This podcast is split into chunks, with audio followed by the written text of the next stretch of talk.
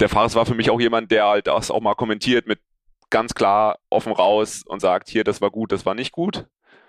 Und natürlich die, die Oldschool-Sprüche, die fand ich einfach auch cool. Also das, das mag ich dann auch einfach, wenn du dann einen Spruch gedrückt kriegst, was, was war los bei der Einheit oder jetzt gib mal ordentlich Gas und nicht fahr bitte 317 Watt und äh, das für 27,3 Minuten.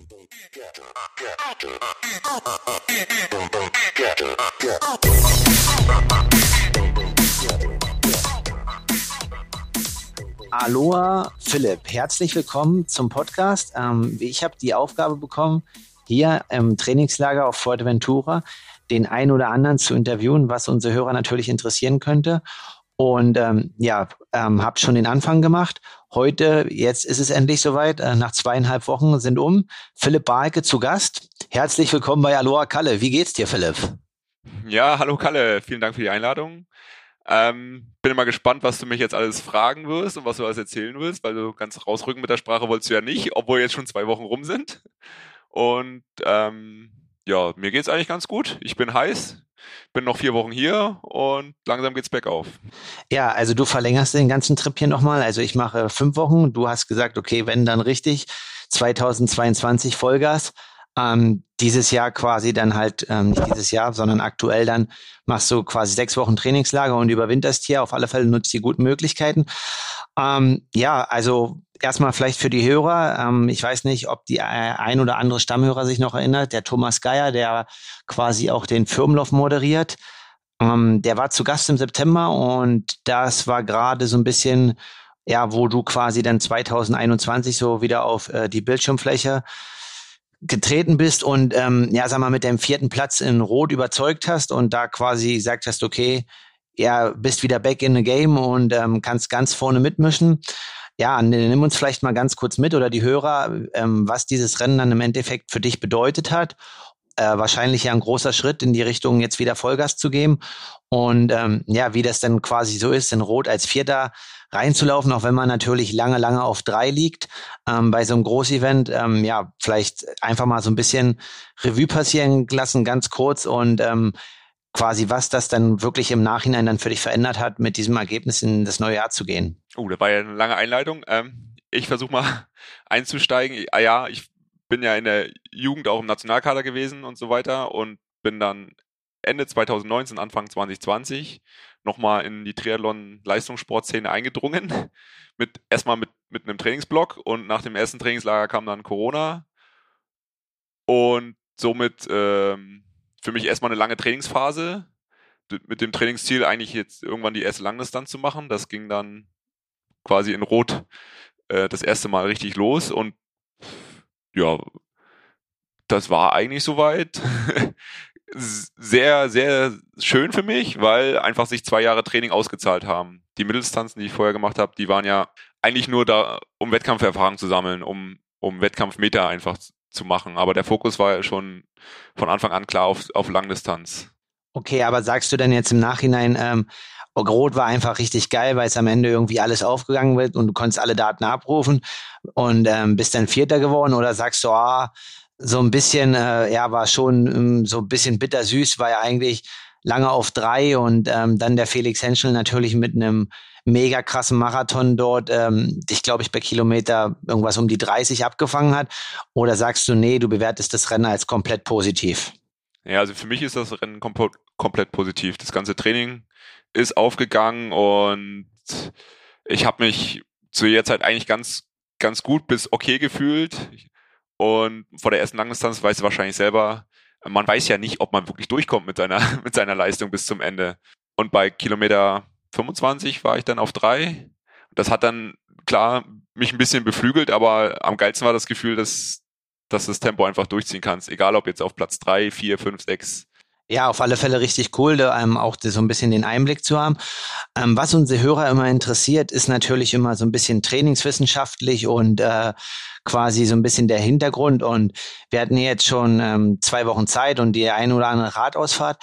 Und ähm, wie du schon sagtest, klar, ähm, also ich kenne dich noch von 2011, waren wir mal im Trainingslager und auch du warst ja lange Trainingspartner von Steffen Justus am Olympiastützpunkt, hast dann mal ähm, den Triathlon etwas AD gesagt, aber warst ja wahrscheinlich immer noch so ein bisschen verbunden.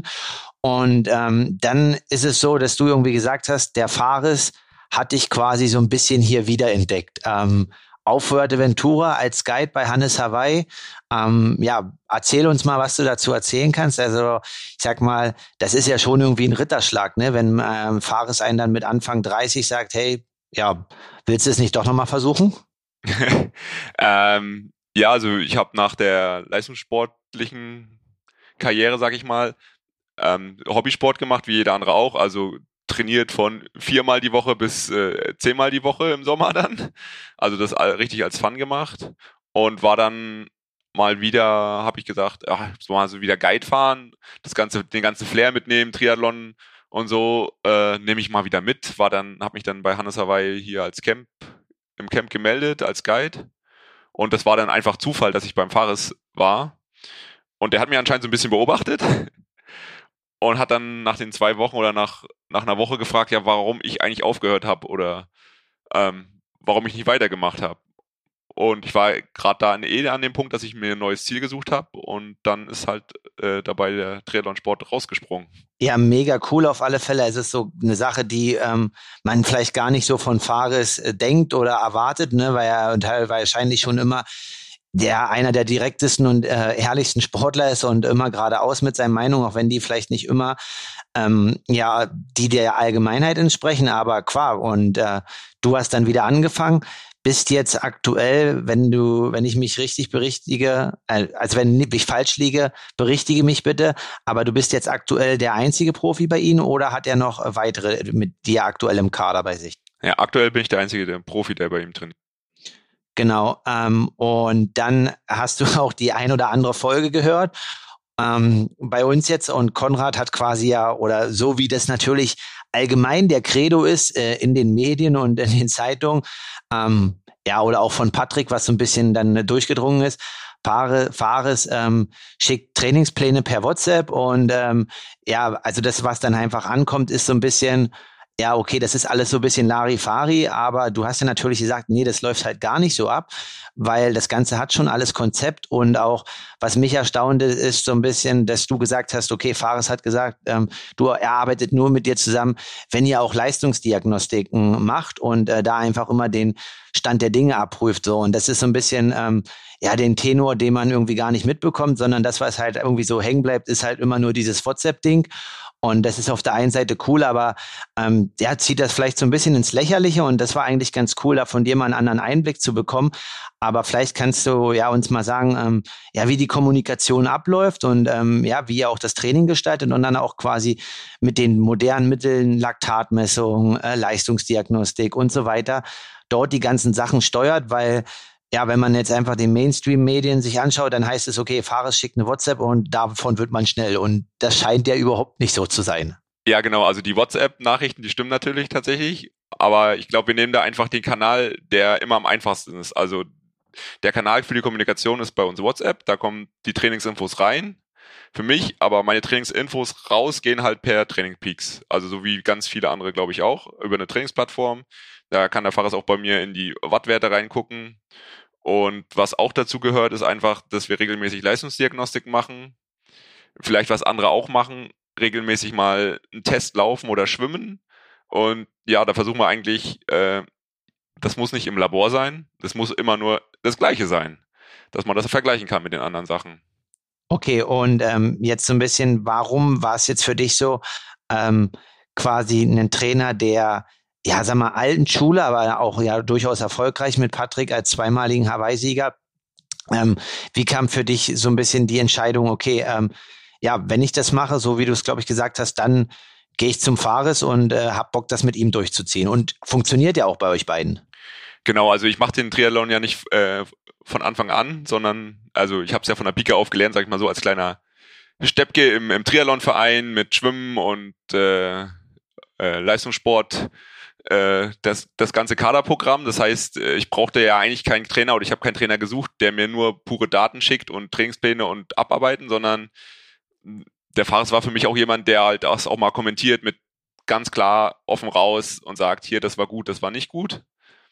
und natürlich die, die Oldschool-Sprüche, die fand ich einfach auch cool. Also das, das mag ich dann auch einfach, wenn du dann einen Spruch gedrückt kriegst, was, was war los bei der Einheit oder jetzt gib mal ordentlich Gas und nicht fahr bitte 317 Watt und äh, das für 27,3 Minuten. Ähm, auf alle Fälle richtig cool. Ähm, ja, ähm, was war so ein bisschen ähm, vielleicht, wenn du dich noch dran hast, von ähm, Fares in dem Training oder eurer Zusammenarbeit, so das, das Geilste, was du gehört hast oder was so als Athlet, wo du sagst, okay, das war ein richtig cooles Lob und dann aber auch vielleicht ähm, die ähm, härteste Kritik, die am tiefsten gesessen hat, weil ähm, ich glaube, das kann er auch und ähm, ja, vielleicht erinnerst du dich da noch an das ein oder andere, ähm, würde mich auf alle Fälle interessieren. Ja, also auch wenn man vom Fahrer immer viele Sprüche hört, der ist ja schon immer in der Beurteilung sehr sachlich. Und ich glaube, äh, so richtig aus sich raus geht er erst, wenn er richtig einen äh, hast. Also wenn du ganz oben gestanden hast, dann kann er sich vielleicht noch, noch mehr freuen. Ansonsten äh, finde ich es eigentlich immer ganz sympathisch, wenn er halt Einheiten kommentiert oder, oder mich anruft und sagt, äh, ja, hast ja richtig einen rausgehauen, so. Oder hast richtig äh, den Baum gefällt oder, oder so Kommentare kommen dann halt. Und ja, was die Kritik, an, Kritik angeht, das ist meistens eher, wenn ich zu viel mache. Also wenn ich wirklich, wie wir alle so sind hier in dem Sport, zu heiß sind, noch eine Einheit und hier nochmal drauf und dann kriegt man schon nochmal die Handbremse vorgeführt. Wie der Spruch jetzt da war, weiß ich nicht, aber wer Fares kennt, weiß, dass, dass er das schon gut rübergebracht hat.